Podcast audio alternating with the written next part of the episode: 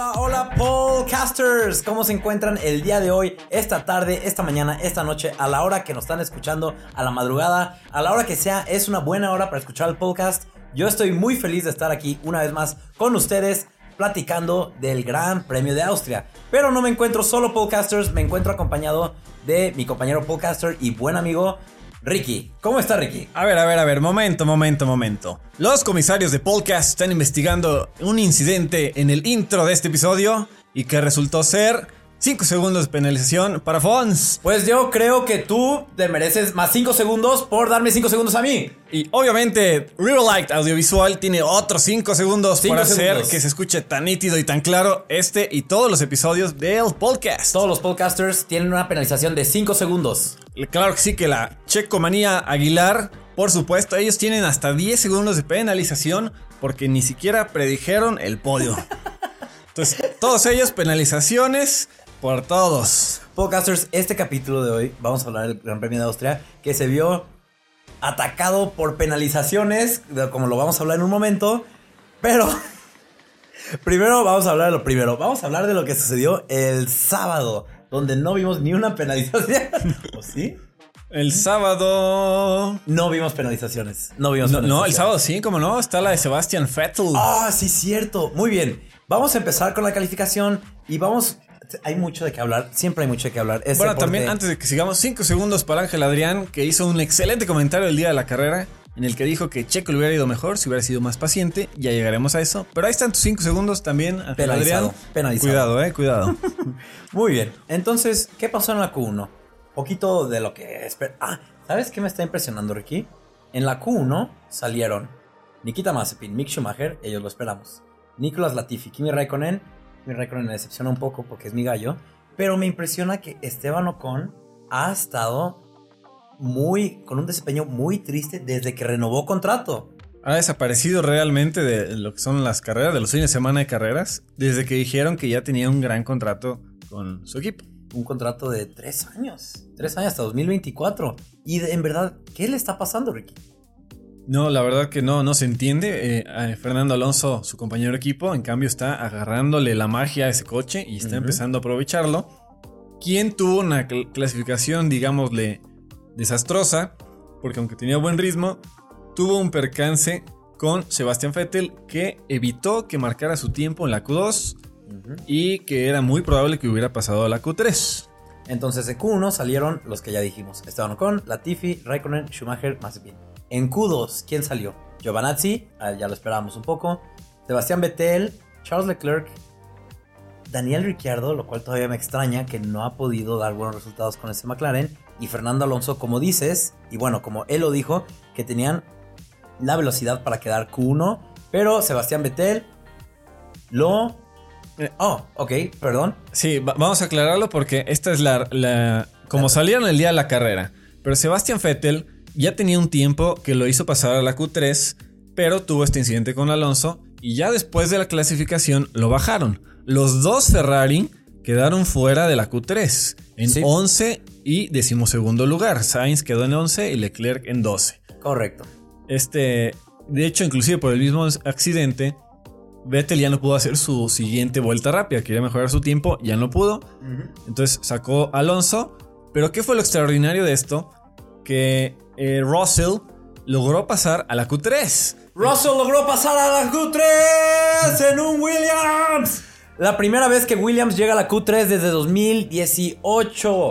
Todos lo habíamos estado esperando, todos lo celebramos. No conozco a nadie que no le haya gustado que Russell llegara a la Q3 y calificó, calificó en un muy buen noveno lugar que luego subió a octavo cuando penalizaron a Vettel. Y todo este accidente de Vettel era Russell el que estaba en peligro de salir de la Q3 porque estaba en décimo lugar y venía Alonso con todo a cerrar su vuelta y en la última curva lo detienen. Entonces Russell permanece en la Q3 de manera extraordinaria. Todos felices en neumáticos medios, o sea, no en los más rápidos, lo que lo hace más increíble. Y ya en la Q3 tuvo un buen desempeño que logró rebasar a Stroll. Él quedó clasificado en noveno lugar. Después por la penalización de Vettel subió al octavo lugar.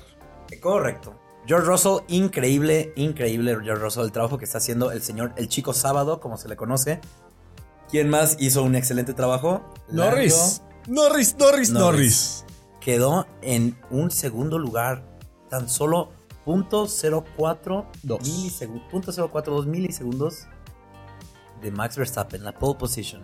Fue- Así de cerca estuvo de pole position. Increíble el ritmo que tenía este McLaren. Max Verstappen es una bestia. Está dominando su coche a la perfección. Le exprime el 150% del coche. Y que se, que se haya quedado tan cerca el McLaren es extraordinario. En tercer lugar quedó Che- Checo en la clasificación. Muy bien, muy bien. Pero sí, el McLaren estuvo mucho más cerca de alcanzar a Max que Checo alcanzar al McLaren. Entonces, extraordinario. Y debajo de Checo, en cuarto y quinto, los Mercedes, lo cual seguimos un poco extrañados. Ahorita vamos a hablar de por qué. Pero seguimos un poco extrañados de la falta de velocidad que tienen estos Mercedes comparados a los Red Bull. Después quedaron los dos Alfa Tauri, también muy buena clasificación. Los toros son felices en su casa, en el Red Bull. Ring. Pierre Gasly quedó enfrente de su compañero Yuki Tsunoda, que también cabe destacar, de nuevo en Q3, con una buena clasificación. Entonces Pierre Gasly, Yuki Tsunoda, George Russell, Lance Stroll y Carlos Sainz Jr. subió por la penalización de Vettel a décimo lugar. Muy destacado, eh, de manera negativa, este desempeño de Ferrari, que al final en la carrera pasada, en el Gran Premio de Estiria, tuvo mejor ritmo, pero ahora en la clasificación de plano no se les vio por dónde. Completamente desapareció esa velocidad. Y bueno, ¿cómo pudieron los corredores transmitir el resultado del sábado al domingo? Vamos a hablar de la carrera. Bueno, lo de Max es una cosa increíble, es, es aplastante. Ya habíamos dicho en el episodio anterior, en algún episodio pasado, que Max ya había hecho su hat-trick, que hizo pole position, eh, hizo la vuelta rápida y ganó la carrera. Pues ahora, no solo eso, hizo su gran slam, hizo pole position, eh, Todas lideró las vueltas las todas. lideró. Ganó la carrera e hizo la vuelta rápida. O sea que él tuvo el dominio, control y absoluto de la carrera. Es la primera vez que lo hace. Es la persona más joven en hacerlo. Y también tiene el récord de la persona más joven en tener 50 podios. 50 podios a los 23 años de edad. ¡Qué locura! Y pues sí, Max Verstappen esta carrera, como ya saben, la ganó de una forma dominante. Aplastante completamente. La persona que tenía el récord antes que él es Sebastian Vettel. Cuando tenía 25 años y 327 días, logró su podio número 50. Max Verstappen tiene 23 con 277 días al día de la carrera, claro está. Wow. Entonces es un joven con un futuro en la Fórmula 1 enorme, gigantesco. Que apenas va empezando, porque vemos a gente como Lewis Hamilton con 34 años que siguen siendo una fuerza dominante en la Fórmula 1. ¿Cuántos años más le quedan a Max Verstappen? Solo el tiempo lo dirá. Y bueno, Max Verstappen nunca lo vimos porque empezó la carrera y desapareció. Sí, él se fue, empezó, tenía todo el aire limpio del mundo, cuidó sus neumáticos, hizo todo bien, lo pararon en pits cuando era necesario. No tuvo ningún inconveniente en toda la carrera, entonces por lo tanto ni siquiera lo vimos. Ujú. A quien sí vimos mucho, por lo menos en la primera vuelta, a Checo Pérez. Saliendo de un tercer lugar, su equipo le dice, necesitamos que rebases a lo más rápido posible para poder tenerte en una buena posición para la estrategia. ¿Y qué es lo que hace? Muy, muy, muy atragantado. Quiere rebasar a Norris en un lugar donde es muy difícil lograr un rebase, al menos que le lleves mucha ventaja a Norris. Bueno, a Norris, a cualquier otra persona. Eh, eh, tuvieron un buen arranque y en pocas curvas después, Esteban Ocon tuvo un percance con un Alfa Romeo, según yo fue de Kimi Raikkonen, y tuvo un pequeño contacto en la llanta y lo sacó a la carrera. Entonces trajeron un safety car y después del arranque, eh, cuando el safety car salió a la pista, tuvo un buen comienzo checo, muy agresivo contra Norris, y curva después, donde ya menciona Fons, hubo este percance en el que intentó rebasar por fuera a Norris, Norris cerró el espacio y Checo terminó en la grava. ¿Por qué fue un error tan grande? Porque era cuando estaba el safety car. Con el safety car recién eh, salido, digámosle, iban todos muy juntos, entonces cualquier error ahí hace que te rebasen 10 pilotos. Efectivamente, Checo bajó hasta el lugar 11, creo. Bajó muchísimo.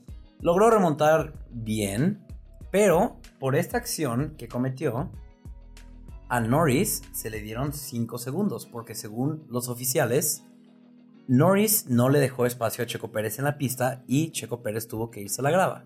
¿Qué pasó después? Checo Pérez empieza su remontada por la pista, rebasando y rebasando, y Charles Leclerc en un Ferrari quiere rebasar a Checo. ¿Qué sucede? Charles Leclerc quiere rebasar a Checo en el mismo lugar que Checo quiso rebasar a Norris y falló. Charles Leclerc intenta el mismo rebase, falla de la misma forma. Checo Pérez no le deja ningún espacio. ¿Qué pasa? 5 segundos a Checo. Una maniobra casi idéntica. Eh, concordamos nosotros los podcasts que tuvo más agresiva la acción de Checo que la de Norris. Sí.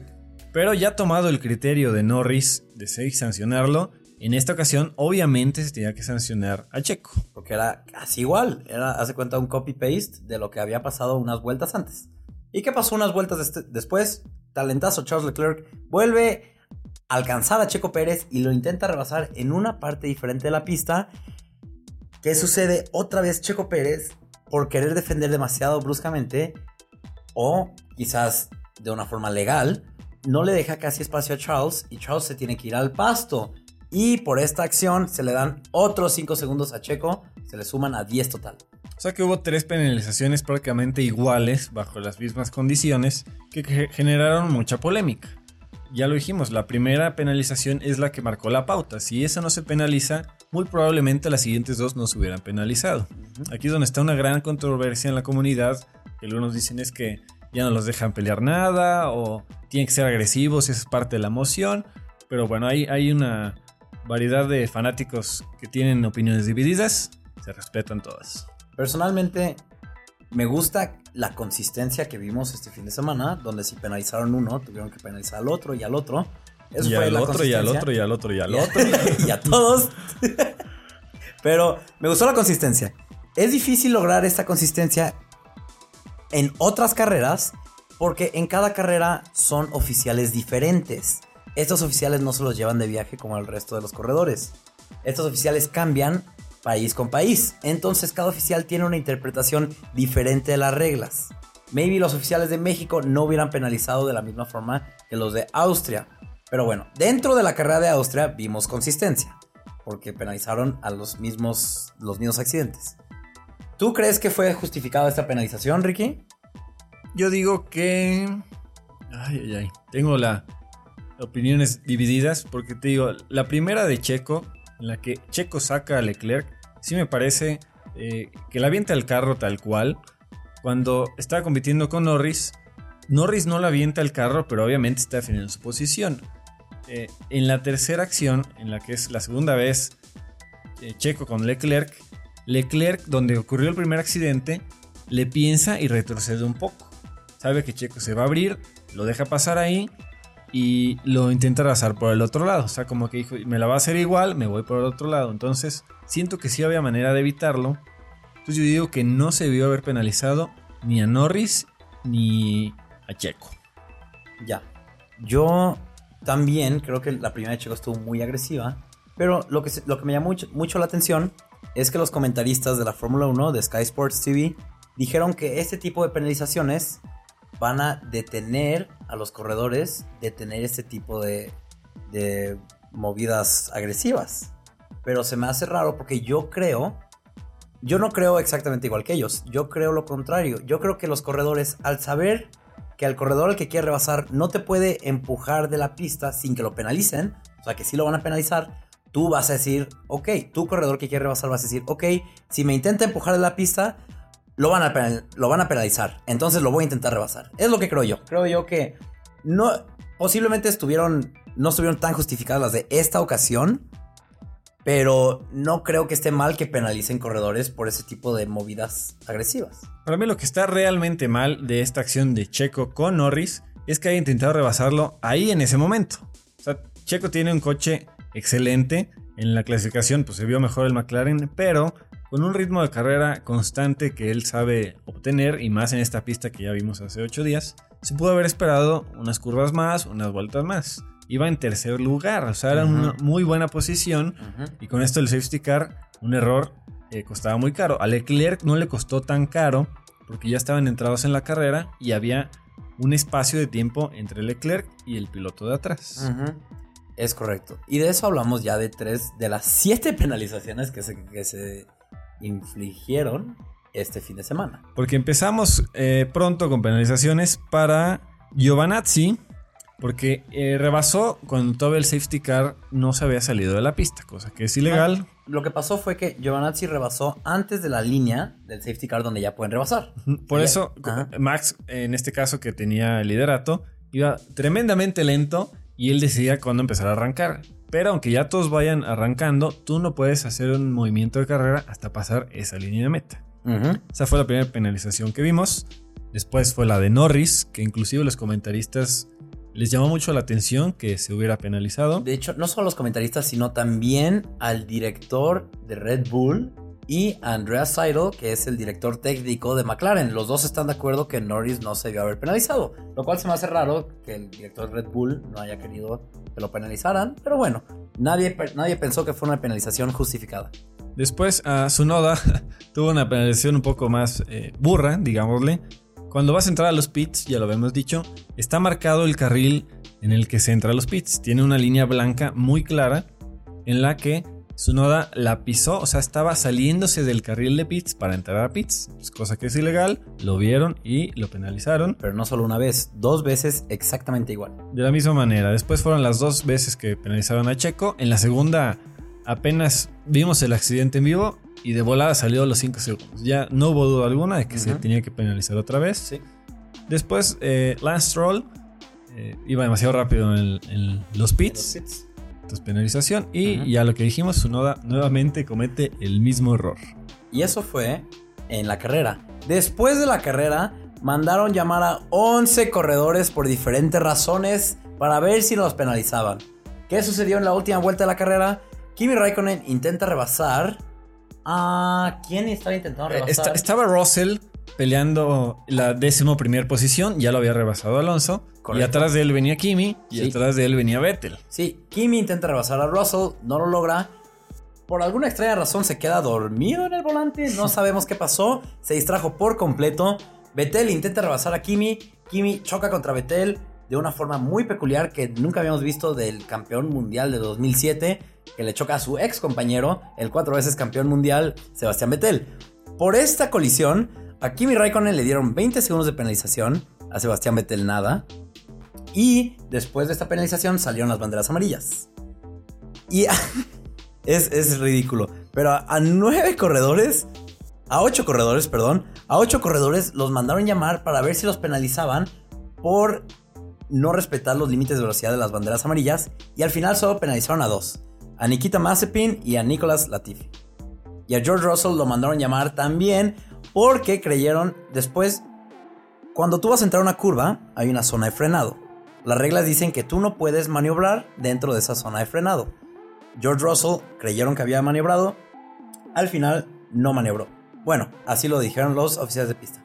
¿Podemos hablar un poco de George Russell sobre esta carrera? El increíble desempeño que tuvo. Es extraordinario de, en verdad lo que hace este muchacho con su Williams. Williams es un coche que eh, pues realmente no es competitivo y que lo esté llevando a pelear casi por puntos. Llevó una batalla extraordinaria con Fernando Alonso, de verdad mucho respeto ahí, se vio.